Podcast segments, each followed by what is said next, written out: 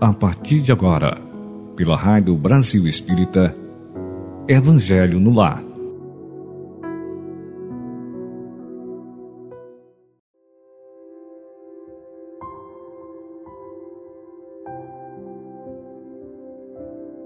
Olá, amigos ouvintes da Rádio Brasil Espírita. Bom dia, boa tarde, boa noite ou aonde quer que vocês estejam.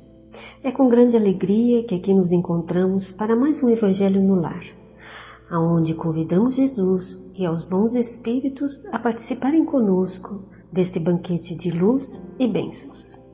Então, procuremos um lugar aconchegante e silencioso para nos sentarmos confortavelmente e colocar perto de nós uma jarra ou um copo com água para ser fluidificada pelos médicos e enfermeiros da espiritualidade maior. Para iniciarmos, faremos uma pequena leitura do livro A Mensagem do Dia, de Clayton Levy, pelo espírito de Irmã Sheila. A página se intitula Não desistas do bem. Seja qual for a dificuldade, persevera no bem. Fracasso é lição. Dor é porta de acesso a esferas superiores. Quem te agride não te conhece por dentro. Os que te desprezam desconhecem tua essência. Pensa no bem e esquece o mal. Rompe as algemas que te atam ao pessimismo. Mentaliza o progresso e abraça a tarefa nobilitante. O tempo tudo encaminha e a tudo corrige. Entra no clima da prece sincera em cuja atmosfera ouvirás a voz do mais alto. Segue para frente, confiando em Deus e em ti. A felicidade do amanhã começa no pensamento que cultivares agora. É, meus irmãos, uma lição, um, uma reflexão muito interessante.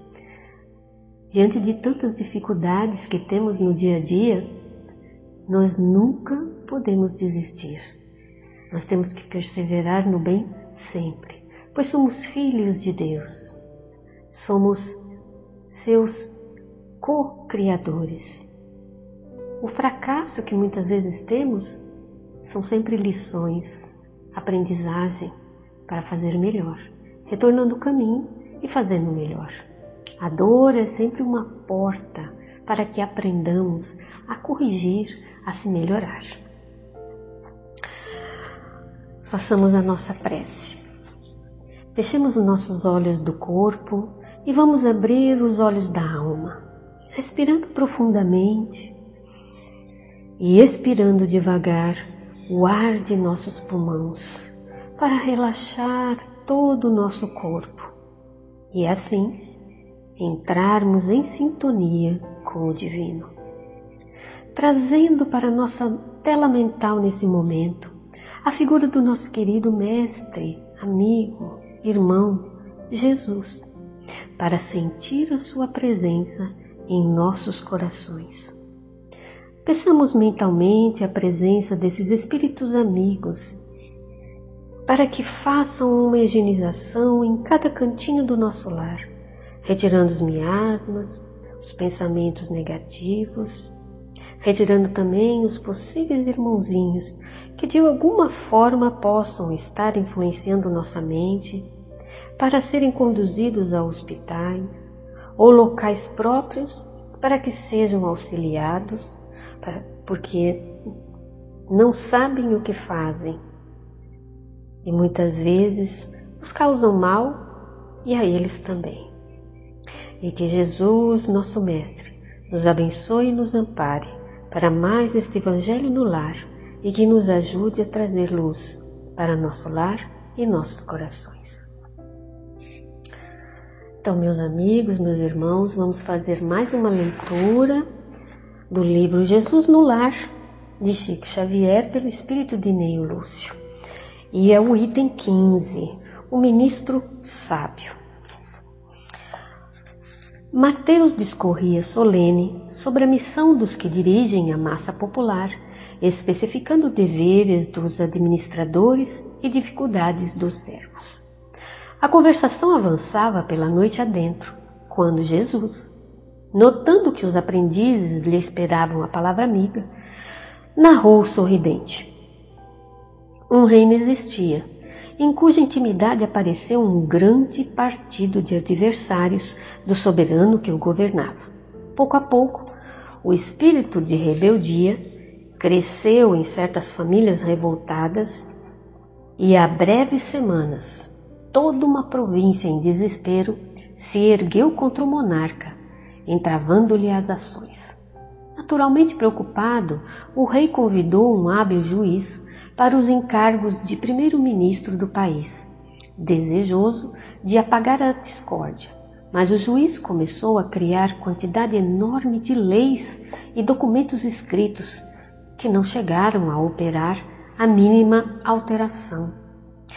Desiludido, o imperante substituiu-o por um doutrinador famoso. O tribuno, porém, conduzido à elevada posição, desfez-se em discursos veementes e preciosos que não modificaram a perturbação reinante. Continuavam os inimigos internos solapando o prestígio nacional, quando o soberano pediu o socorro de um sacerdote, que, situado em tão nobre posto, amaldiçoou de imediato os elementos contrários ao rei piorando o problema. Desencantado, o monarca trouxe um médico à direção dos negócios gerais. Mas tão logo se viu em palácio, partilhando as honras públicas, o novo ministro afirmou, para conquistar o favor régio, que o partido de adversários da coroa se constituía de doentes mentais. E fez disso propaganda tão ruinosa que a indisciplina se tornou mais audaciosa e a revolta mais desesperada. Pressentindo o trono em perigo, o soberano substituiu o médico por um general célebre que tomou providência drástica, arregimentando forças armadas nas regiões fiéis e mobilizando-as contra os irmãos e submissos. Estabeleceu-se a guerra civil. E quando a morte começou a ceifar vidas inúmeras, inclusive a do temido lidador militar, que se convertera em primeiro-ministro do reino, o imperante, de alma confrangida, convidou então um sábio a ocupar-se do posto então vazio. Esse chegou à administração, meditou algum tempo e deu início a novas atividades não criou novas leis, não pronunciou discursos, não sussurrou os homens de outrora, não perdeu tempo em zombaria e nem estimulou qualquer cultura de vingança. Dirigiu-se em pessoa à, regi à região conflagrada a fim de observar-lhes as necessidades. Reparou, aí, a existência de inúmeras criaturas sem teto, sem trabalho, sem instrução. E erigiu casas, criou oficinas, abriu estradas e improvisou escolas. Incentivando o serviço e a educação, lutando com valioso espírito de entendimento e fraternidade contra a preguiça e a ignorância. Não transcorreu muito tempo e todas as discórdias do reino desapareceram porque a ação concreta do bem eliminara toda desconfiança, toda dureza e indecisão dos espíritos enfermiços e inconformados. Mateus contemplava o Senhor, embevecido, deliciando-se com as ideias de bondade salvadora que enunciara. E Jesus, respondendo-lhe a atenção com luminoso sorriso, acrescentou para finalizar: o ódio, Mateus, pode atear muito incêndio de discórdia no mundo, mas nenhuma teoria de salvação será realmente valiosa sem o justo benefício aos espíritos que a maldade ou a rebelião desequilibraram. Para que o bem possa reinar entre os homens, há de ser uma realidade positiva no campo do mal, tanto quanto a luz há de surgir, pura e viva, a fim de expulsar as trevas. Vamos refletir um pouquinho, meus amigos. sobre essa, essa valiosa história. Primeiro, eu fui pesquisar né, no livro Os Prazeres da Alma, de Francisco do Espírito Santo Neto, pelo Espírito de Hamid. Na página 39 ele fala sobre o sábio, é muito interessante, que o sábio é aquele que desenvolveu a capacidade sapiencial, que é a sabedoria divina, de comparar, avaliar e ponderar as ideias com a precisão dos cientistas, com a generosidade dos benfeitores, com a sensibilidade dos poetas, com o bom senso dos filósofos, com a naturalidade das crianças e com o desprendimento dos que amam sem condições. Quando o rei trouxe o sábio para ali vir colocar ordem, ajudar no seu, no seu reinado, o que, que ele fez? Ele não criou novas leis. Ele nem pronunciou o discurso. Ele nem censurou os que vieram antes dele. Ele não perdeu tempo com essa zombaria e nem estimulou a vingança. Ele simplesmente olhou, meditou algum tempo e deu início a novas atividades. Ou seja, ele, ele olhou, analisou, refletiu e começou a colocar mãos à obra. Nós vamos lá no Evangelho, meus irmãos, que aí eu, eu vim. Essa, essa parte do Evangelho é maravilhosa e eu vim trazer lá no capítulo 17, no item 3, o homem de bem. Esse sábio é um homem de bem. E diz aqui os, os espíritos que o homem de bem, ele é o que cumpre a lei da justiça, de amor e de caridade na sua maior pureza. O verdadeiro sábio é aquele que sabe utilizar as palavras, é aquele que sabe utilizar aquilo que de todo o seu conhecimento, de forma simples, a ajudar, a amparar, a dar a mão ao outro. Esse homem de bem, ele deposita a fé em Deus ele deposita fé na sua bondade, na sua justiça e na sua sabedoria. Ele sabe que sem a permissão do Pai, ele nada acontece. Ele tem uma fé tão grande no futuro, razão porque ele coloca os bens espirituais acima de todos os bens temporais. Ele, ele sabe que todos os problemas, todas as vicissitudes da vida, Todas as dores, todas as decepções são provas, ou ensinamentos, ou expiações, e as aceita. Como esse sábio. Ele viu que ele tinha um problema na mão, ele não murmurou. Ele trabalhou, ele colocou a mão na massa. Esse homem sábio, esse homem do bem, possuído de um sentimento de caridade e de amor ao próximo, ele faz o bem pelo bem, sem esperar paga alguma, como esse homem fez. Ele foi lá, ele construiu casas, ajudou a construir casas, escolas, sem esperar nada. Ele encontra satisfação nos benefícios que espalha, no serviço que ele presta, no fazer ditosos os outros, nas lágrimas que ele enxuga, nas consolações que ele prodigaliza aos aflitos. Seu primeiro impulso é para pensar nos outros, antes dele pensar em si mesmo. E é para cuidar dos interesses dos outros antes do seu próprio interesse. Então, o homem de bem, ele é bom, ele é humano, ele é benevolente para com todos. Ele não tem distinção de raça, ele não tem distinção de crença, porque em todos os homens, meus irmãos, ele vê irmãos seus. Ele respeita todas as suas convicções sinceras e ele não lança anátema aos que, como ele, não pensam. Desrespeitam. Não, se o outro pensa diferentemente do, do que ele pensa, ele respeita, porque ele sabe que cada um tem o seu momento, cada um tem o seu conhecimento, cada um tem a sua evolução.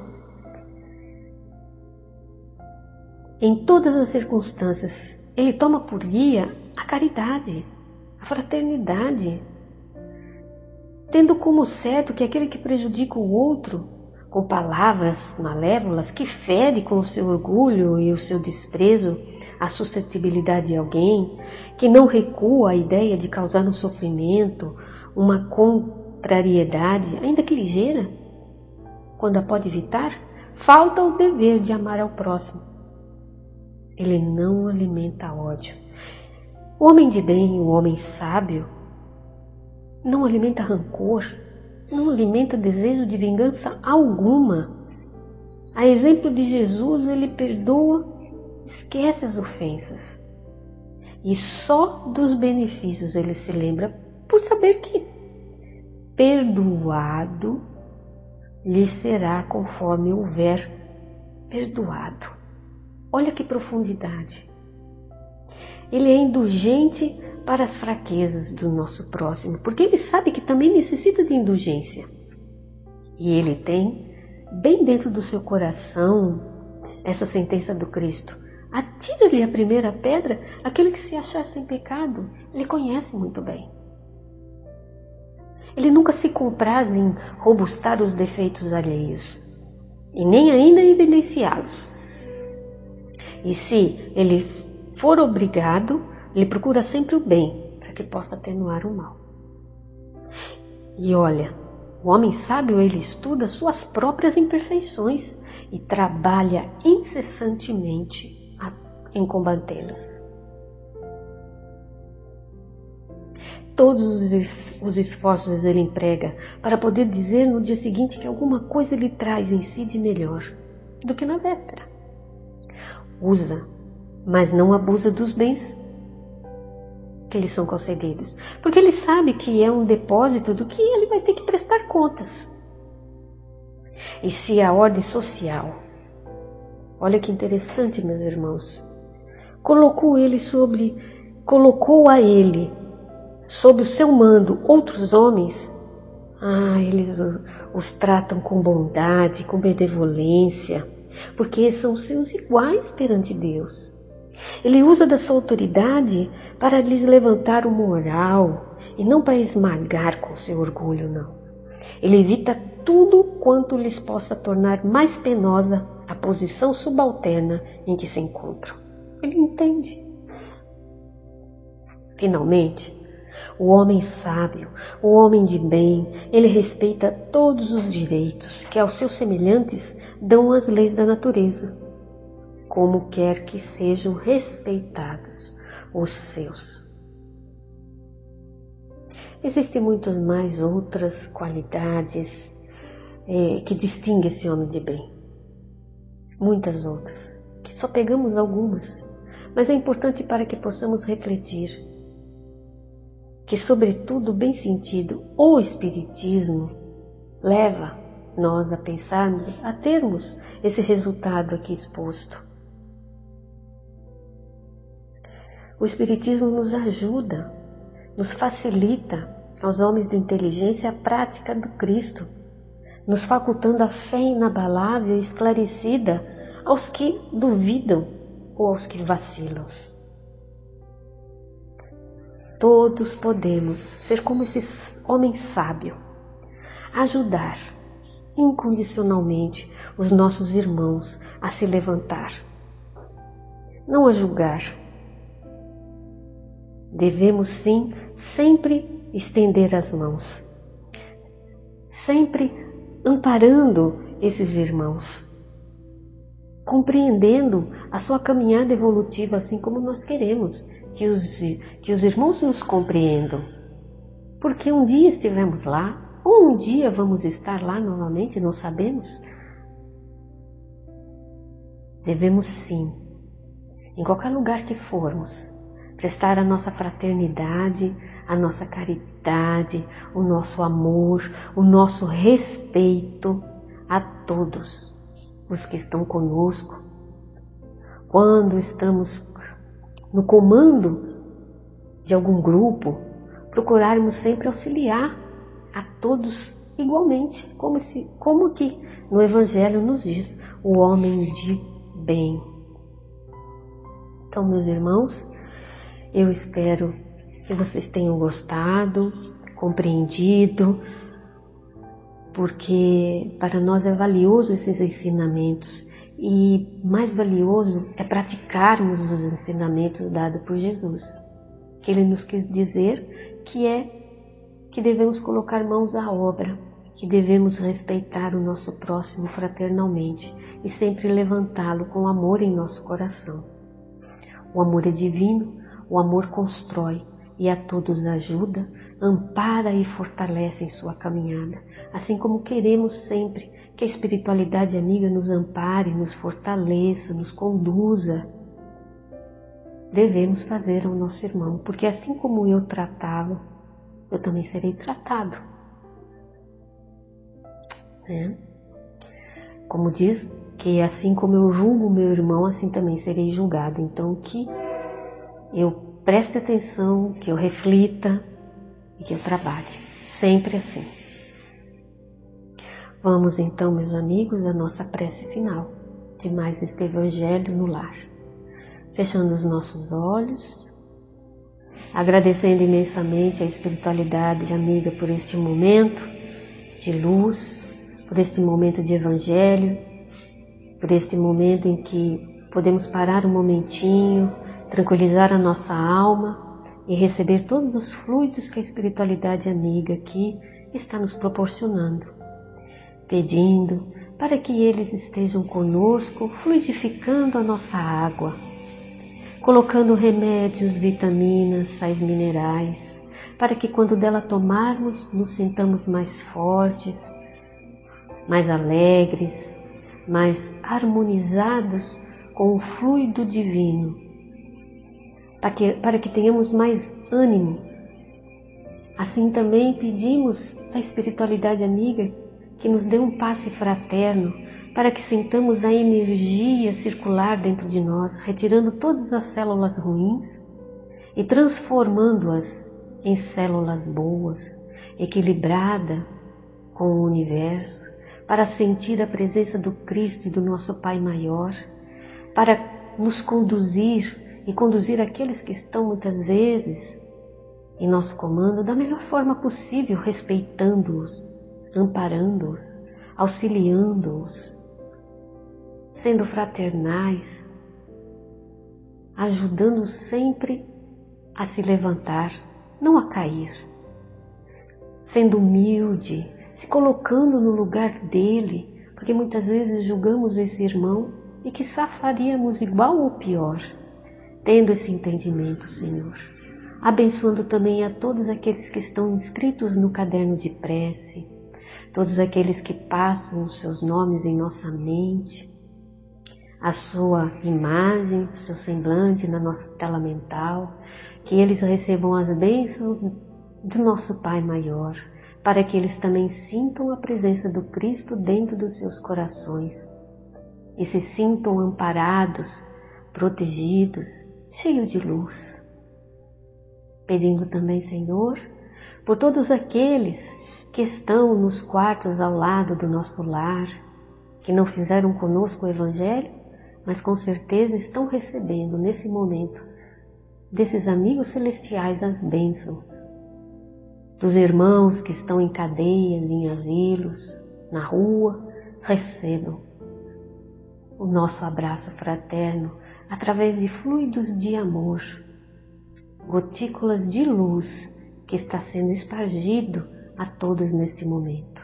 Abençoe, Senhor, a nossa humanidade, aos nossos governantes e a nossa terra amada e querida que nos recebe, de braços abertos, para que possamos aprender sempre e a progredir.